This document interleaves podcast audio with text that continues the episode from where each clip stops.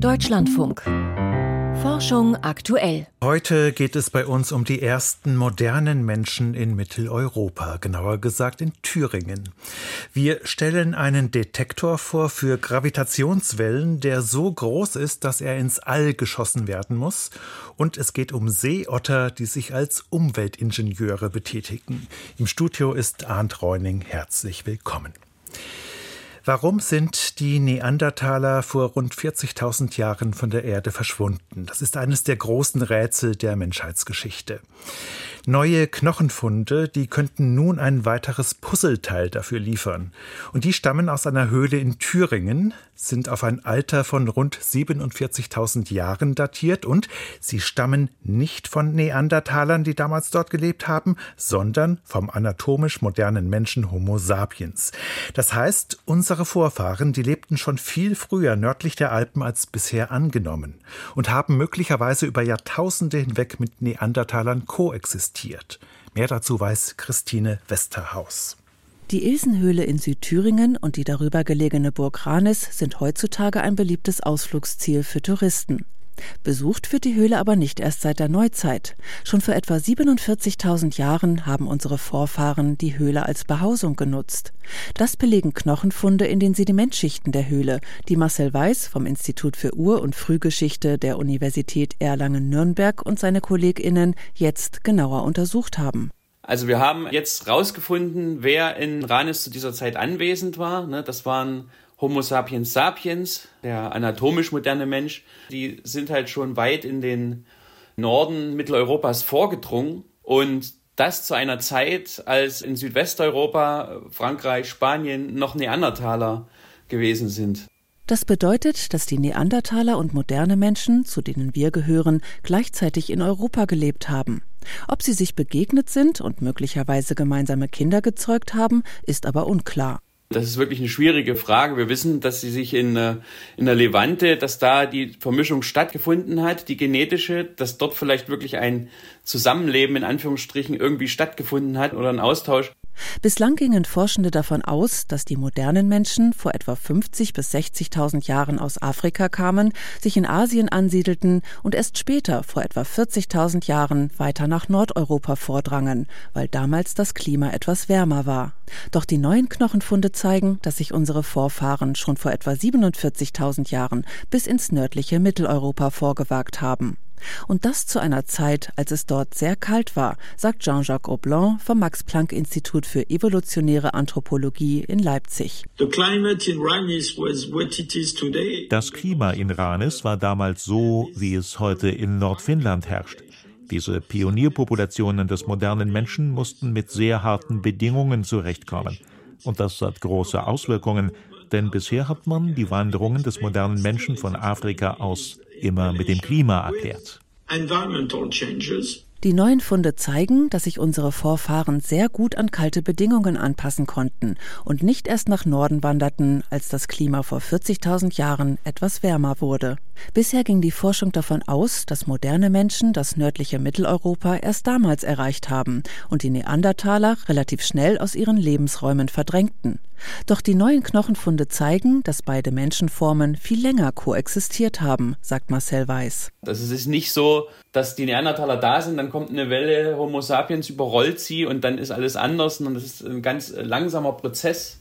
Ne, mit einem langsamen Eindringen von Homo sapiens sapiens Populationen oder Vordringen nach Europa und dann gibt es halt in Europa eine lange Koexistenz. Die Frage, ob die modernen Menschen schuld sind am Verschwinden der Neandertaler, ist damit zwar noch immer nicht geklärt, doch für Jean-Jacques Aublin gibt es daran keinen Zweifel. Das ist eine heikle Frage. Ich persönlich glaube, dass die Neandertaler wegen uns verschwunden sind, weil wir mit ihnen um Ressourcen konkurriert haben. Und, aber das ist etwas, woran die Leute nicht denken wollen, aber ich denke, es gab auch einen Genozid an den Neandertalern. Nicht systematisch vielleicht, aber ich denke, dass es ihn gab. Klar ist, die Menschheitsgeschichte ist viel komplexer als bisher gedacht und die Forschung wird weitere Puzzleteile liefern, die unser Bild vom Zusammenleben mit den Neandertalern vervollständigen. Homo sapiens lebt bereits seit über 45.000 Jahren in Mitteleuropa. Ein Beitrag von Christine Westerhaus war das. Seit Beginn des russischen Angriffskriegs auf die Ukraine ruht die wissenschaftliche Zusammenarbeit zwischen dem Westen und Moskau. Und das hat Auswirkungen selbst Tausende von Kilometern vom eigentlichen Kriegsgebiet entfernt. Im norwegischen Tromsø findet diese Woche die Arctic Frontiers Konferenz statt. Und ein großes Thema dort sind die Folgen des Konflikts für die Arktis eben. Denn der Krieg gefährdet unter anderem eine der wichtigsten Fischfangregionen der Welt. Monika Seinsche berichtet. Die Barentssee erstreckt sich am Rand des arktischen Ozeans. Von den Küsten Norwegens und Russlands nach Norden bis Spitzbergen, Franz Josef Land und Novaya Semlja. Die nördlichsten Ausläufer des Golfstroms lassen das Meereis hier früh im Jahr schmelzen. Dadurch gelangt viel Licht in das nährstoffreiche arktische Wasser. Optimale Bedingungen für die kleinsten Pflanzen im Wasser, das Phytoplankton. Sie bilden die Grundlage eines extrem reichen Nahrungsangebotes in der Barentssee. The Barents Sea is one of the most productive fishing areas in the world. Die Barentssee sei eines der produktivsten Fischfanggebiete der Welt, sagt Geir Henneland vom norwegischen Fridtjof Nansen Institut. Hier gibt es das größte Kabeljauvorkommen der Welt. Und Kabeljau sei eine der wirtschaftlich wertvollsten Fischarten überhaupt, die Fischerei in der Barentssee also von enormer Bedeutung. Deshalb arbeiten die beiden Anrainerstaaten, Russland und Norwegen, auch schon seit 1975 bei der Überwachung der Fischschwärme zusammen. Sie legen gemeinsam Fischfangquoten fest und einigen sich darauf, wie groß die Maschen der Netze sein müssen, damit die Jungfische noch hindurchschlüpfen und die Bestände wieder aufstocken können. Das alles habe jahrzehntelang gut funktioniert, sagt Georg Hönneland, der zu internationalem Fischereimanagement und Seerecht forscht. Dann kam der Krieg und Norwegen stürzte in ein Dilemma. Norwegen hat fast alle politischen Kontakte mit Russland abgebrochen. Die allermeisten institutionellen Kooperationen, die seit dem Ende des Kalten Krieges aufgebaut worden waren, liegen auf Eis. Aber es gibt zwei Ausnahmen, die Seenotrettung und das gemeinsame Fischereimanagement in der Barentssee. Dass die beiden Länder hier trotz des Krieges noch zusammenarbeiten, werde auch in Norwegen selbst kritisiert. Aber die Fischerei sei nach Öl und Gas der zweitwichtigste Industriezweig des Landes, der zum ganz überwiegenden Teil von den Fischvorkommen in der Barentssee abhänge. Die Fischschwärme bewegen sich zwischen norwegischen und russischen Gewässern hin und her. Wir brauchen diese Kooperation, denn sonst ist es völlig egal, was Norwegen macht, um die Bestände zu schützen, wenn Russland etwas ganz anderes macht und den Beständen schadet. Georg Hönneland ist überzeugt davon, dass die Kooperation auch für Russland wichtig ist. Denn nur durch sie hat die russische Fischfangflotte Zugang zu den besonders ergiebigen Fischfanggründen im Westen der Barentssee. Trotzdem hat Russland schon damit gedroht, die Zusammenarbeit einzustellen. Denn seit Beginn des Ukraine-Krieges verweigert Norwegen russischen Schiffen den Zugang zu fast allen seiner Häfen. Ein Ende der Kooperation könnte sehr negative Auswirkungen auf die Fischschwärme haben. Vermutlich nicht ganz kurzfristig, dafür ist das gemeinsame Management zu gut etabliert mit seinen Fangquoten und technischen Regularien. Aber mittelfristig, also nach ein, zwei oder drei Jahren, würde es für die eine Seite zunehmend unklar werden, ob die andere Seite sich noch an die Absprachen hält. Es besteht also die Gefahr, dass die Fischbestände leiden werden.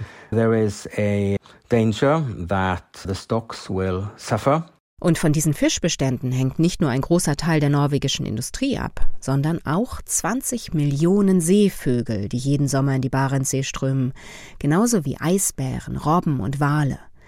Der russische Invasionskrieg gefährdet damit eines der produktivsten Meeresökosysteme der Welt. Fische zwischen den Fronten, ein Beitrag von Monika Seinsche war das. Im Jahr 2015, da wurden erstmals Gravitationswellen beobachtet. Das sind sozusagen Dellen im Raum-Zeitgefüge, die sich mit Lichtgeschwindigkeit ausbreiten. Verursacht werden sie durch Objekte mit unglaublich großer Masse. Bei diesem ersten Nachweis damals waren es zwei schwarze Löcher, die miteinander kollidiert sind. Möglich geworden war der Nachweis damals durch riesige Gravitationswellendetektoren an Standorten in den USA bzw. Italien. Die Europäische Weltraumbehörde ESA, die hat nun gerade grünes Licht gegeben für einen neuen Detektor, einen ganz besonderen, nämlich nicht auf der Erde, sondern im Weltall. LISA heißt er und wird gebildet aus drei Raumsonden, die die Eckpunkte eines regelmäßigen Dreiecks abbilden. Der Leiter des LISA-Konsortiums ist Professor Carsten Danzmann vom Max-Planck-Institut für Gra Gravitationsphysik, auch bekannt als Albert-Einstein-Institut. Ich wollte vor der Sendung von ihm wissen, was ist denn die Idee hinter diesem Gravitationswellendetektor im All? Bis 2015 haben wir das Universum nur mit unseren Augen gesehen. 2015 haben wir zum ersten Mal angefangen, das Universum auch zu hören.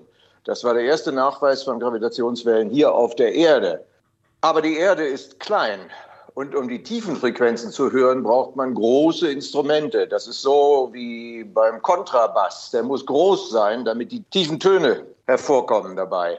Aber so große Instrumente kann man nur im Weltall bauen. Dazu dient LISA. Und das können Sie sich wie ein großes Uhr vorstellen. Das sind drei Satelliten, zweieinhalb Millionen Kilometer voneinander entfernt und die beschießen sich mit Lasern, natürlich durchs Vakuum. Und äh, dann können diese Laser messen, ob sich die Armlänge zwischen den Satelliten ändert. Und daraus kann man ableiten, wie die tiefen Frequenzen waren. Also es ist kein großer Kontrabass, sondern ein riesengroßes Dreieck im Weltall. Und Gravitationswellen werden ja durch Ereignisse mit kosmischen Dimensionen verursacht, hohe Massen. Diese Stauchungen und Dehnungen der Raumzeit, die sind allerdings nur sehr klein. Mit welcher Genauigkeit müssen Sie denn diese winzigen Änderungen dann messen? Die Dehnung des Alles bei diesen tiefen Frequenzen beträgt ungefähr ein Pikometer. Ein Pikometer, das sind 10 hoch minus 12 von einem Meter. Das ist ein Bruchteil von einem Atomdurchmesser, was Sie da detektieren. Was wird denn LISA können, was Gravitationswellendetektoren auf der Erde nicht können? Alles bei niedrigen Frequenzen. Und äh, das Schöne daran ist, hier auf der Erde können wir gar nicht bei niedrigen Frequenzen messen, denn hier auf der Erde bewegt sich alles. Es rauscht. Während im Weltall, da ist nichts zwischen den Satelliten. Und darum kann man auch bei den ganz niedrigen Frequenzen zuhören. Was ist daran das Spannende? Das ist der Anfang unserer Welt.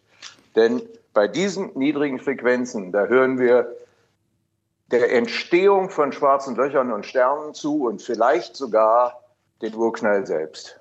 Also mit der Gravitationswellenbeobachtung wurde ja ein neues Fenster sozusagen in den Kosmos aufgestoßen. Äh, nicht nur die elektromagnetische Strahlung von Gamma- und Röntgenstrahlung angefangen bis zu den Radiowellen, sondern man hat eine neue Möglichkeit hier zu beobachten. Und dieses Fenster wird nun weiter geöffnet. Verstehe ich das richtig? Ja, das ist richtig. Genau wie bei Licht auch.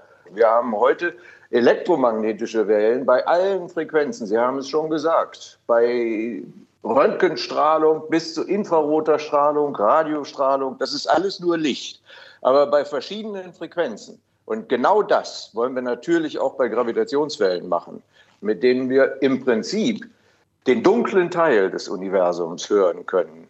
Denn der größte Teil des Universums ist dunkel. Und wenn wir das mal hören wollen, den größten Teil des Universums, über 96 Prozent des Universums sind dunkel. Und dann hören wir es mit diesen Frequenzen. Das vollständige Konzept der Mission wurde nun durch Fachleute der Europäischen Weltraumagentur ESA geprüft und für gut befunden. Das heißt, LISA ist nun fest im Missionsprogramm der ESA verankert und wird demnächst in die Umsetzungsphase gehen. Wie geht es denn nun konkret weiter? Mit welchem Zeithorizont?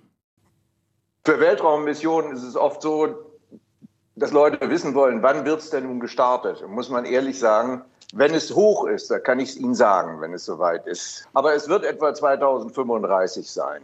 Aber der wesentliche Schritt jetzt ist es, man äh, spielt nicht nur rum, man sitzt nicht im Sandkasten, sondern man baut tatsächlich Burgen und nicht so kleine Dinger. Nun werden Hunderte von Millionen Euro ausgegeben und es sind Tausende von Leuten, die daran arbeiten. Und jetzt gibt es praktisch keinen Weg mehr zurück sagt Professor Carsten Danzmann vom Max Planck Institut für Gravitationsphysik. Seeotter sind putzige Pelztierchen und wären beinahe ausgestorben, denn wegen ihres Fells wurden sie stark bejagt vom 17. bis ins frühe 20. Jahrhundert. Mittlerweile sind die Bestände wieder gewachsen, zum Beispiel in Kalifornien. Und das ist auch gut so, denn sie sind nicht nur niedlich anzusehen, sondern auch nützlich. Als kleine Umweltingenieure schützen sie beispielsweise wichtige Lebensräume. Mehr dazu weiß Dagmar Röhrlich. Als Brent Hughes vor mehr als zehn Jahren anfing, sich mit dem Elkhorn Slough Mündungsgebiet in Kalifornien zu beschäftigen, ging es ihm um die Seegras- und Salzwiesen. Schließlich ist er Botaniker an der Sonoma State University. Dass die Salzwiesen in Elkhorn Slough erodieren, das wussten wir. Wir wollten herausfinden, ob pflanzenfressende Krabben, die Gänge in den Boden graben, die Ursache waren. Salzwiesen sind empfindliche Ökosysteme und in Elkhorn Slough gleich mehrfach bedroht. Durch den Meeresspiegelanstieg etwa oder eben durch die grabenden Krabben. Deren Zahl war explodiert, als mit dem Seeotter ihr natürlicher Feind verschwunden war. Seitdem durchlöchern die Krabben die Salzwiesen regelrecht und fressen die Pflanzenwurzeln ab. Doch ohne das stabilisierende Wurzelgeflecht hat die Erosion leichtes Spiel. Strömt bei Flut das Wasser in die Bäche, die die Salzwiesen durchziehen, wird der Boden einfach ausgewaschen. Und hier kommt dann die Rückkehr der Seeotter ins Spiel. We started uns war aufgefallen, dass die Seeotter auch die Salzwiesen nutzten und die Bäche, die sie durchziehen. Sie kletterten aus dem Wasser und ruhten sich auf den Salzwiesen aus. Seeotter sind bekannt dafür, dass sie einen großen Appetit auf Krabben haben. Wir haben sie also dabei beobachtet, dass sie sich auf den Salzwiesen nicht nur ausruhten, sondern auch Krabben fraßen. Und so kam es zu dieser Studie. Zunächst fanden Brent Hughes und sein Team heraus, dass da, wo sich besonders viele Seeotter aufhielten, die Erosion zurückging. Dann kartierten sie den Ist-Zustand, verglichen Satellitenbilder aus verschiedenen Jahrzehnten und begannen ein Experiment.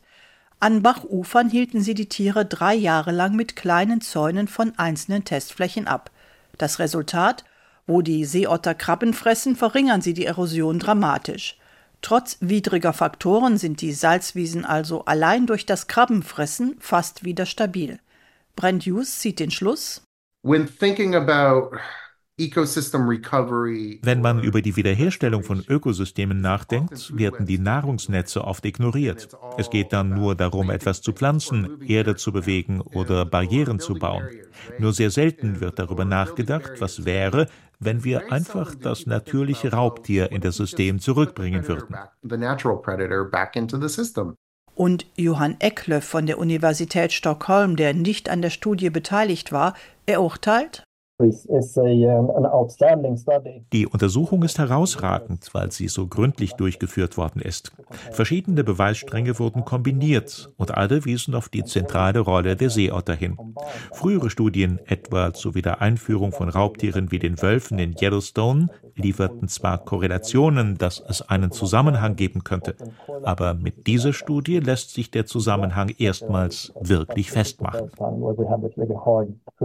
Raubtiere verbessern also die Funktion von Ökosystemen. Und der Seeotter hilft sogar als eine Art befällter Umweltingenieur, mit den Folgen des Klimawandels besser fertig zu werden. Ein Beitrag von Dagmar Röhrlich war das. Weiter geht es nun mit den Wissenschaftsmeldungen des Tages und Magdalena Schmude. eRosita findet mehr als 900.000 Röntgenquellen im Weltall.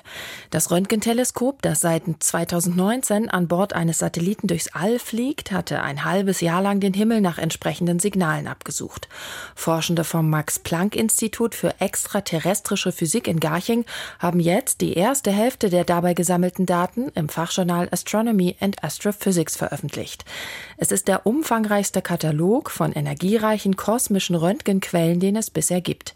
Darunter mehr als 700.000 supermassereiche schwarze Löcher in fernen Galaxien, 180.000 aktive Sterne in der Milchstraße sowie 12.000 Galaxienhaufen und andere Quellen. Das sind mehr Entdeckungen, als es in den 60 Jahren zuvor mit allen anderen Methoden zusammengegeben hatte. In Deutschland stecken sich weiterhin mehr Menschen mit Grippe an. In der Woche zwischen dem 22. und 28. Januar gab es 25.000 laborbestätigte Influenza-Infektionen. Das sind gut ein Drittel aller Fälle, die dem Robert Koch Institut seit Oktober gemeldet wurden. Das geht aus dem Wochenbericht des RKI zu akuten respiratorischen Erkrankungen hervor. Auch die Zahl der Arztbesuche nahm weiter zu. Den stärksten Anstieg verzeichnet das RKI bei den Schulkindern im Alter zwischen 5 und 14 Jahren. Insgesamt sei von rund 6,1 Millionen akut Erkrankten auszugehen, heißt es in dem Bericht. Das entspricht etwa den Zahlen in den Jahren vor der Corona-Pandemie. Der Corona-Infektion ging dabei weiterhin zurück und lag bei 5 Prozent. Ein Lochstab aus Elfenbein diente in der Steinzeit als Werkzeug. Mithilfe des etwa 20 Zentimeter langen Stabes wurden vermutlich Seile hergestellt. Zu diesem Schluss kommt ein Forschungsteam aus Tübingen in der Fachzeitschrift Science Advances. Ähnliche Lochstäbe wurden auch in anderen Höhlen in Deutschland und Frankreich gefunden. Bisher nahm man an, dass sie rituellen Zwecken dienten. Jetzt konnten die Wissenschaftler ein besonders gut erhaltenes Exemplar untersuchen, das in der Hohle Felshöhle auf der Schwäbischen Alb entdeckt worden war. Gewundene Furchen am Rand der vier Löcher könnten demnach dazu gedient haben, Fasern zu verdrillen, die durch die Löcher geführt wurden. In den Rillen konnten die Forscher außerdem Reste von Pflanzenfasern nachweisen, was die These weiter erhärtet.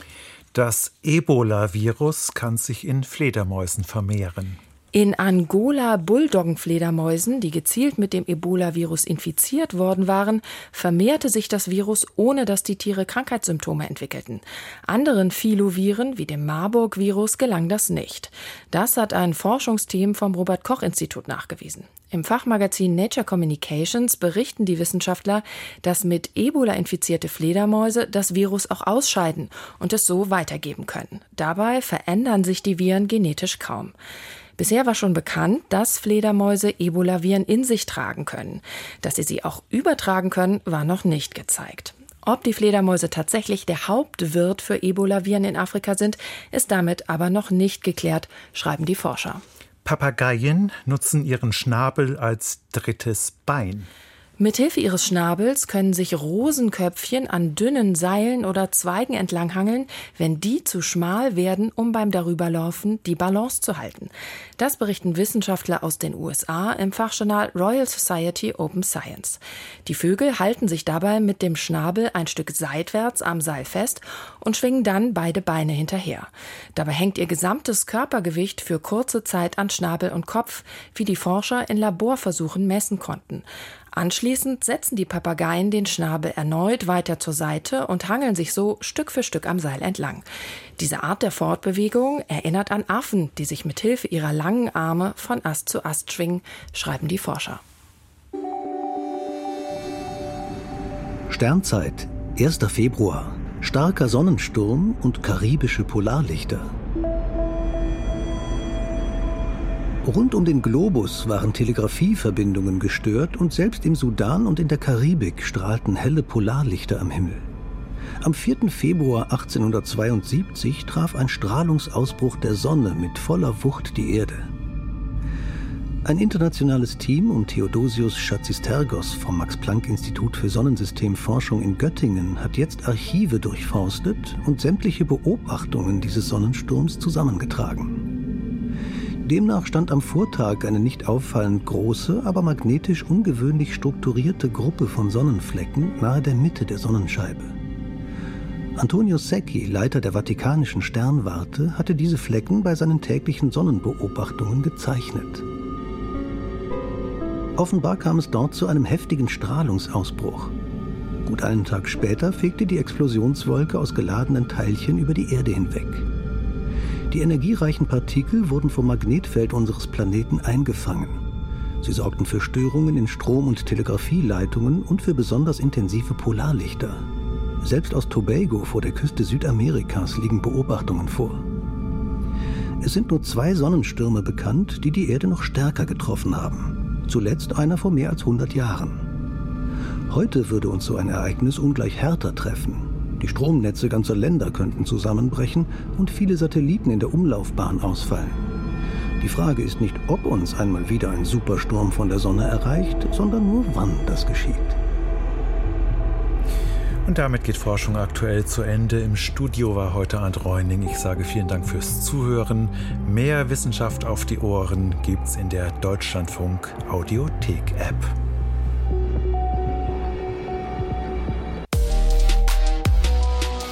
Könnte es wirklich sein, dass künstliche Intelligenz eines Tages die Weltherrschaft übernimmt? KI verstehen der Podcast aus unserer Wissenschaftsredaktion jetzt auch im Programm. Dass KI so ein Hype wird, dass man da so viel, so gerne drüber reden kann. Sonntags um 16.30 Uhr. Das Feature Wissenschaft im Brennpunkt dafür montags um 16.35 Uhr. Und auch in der DLF Audiothek App.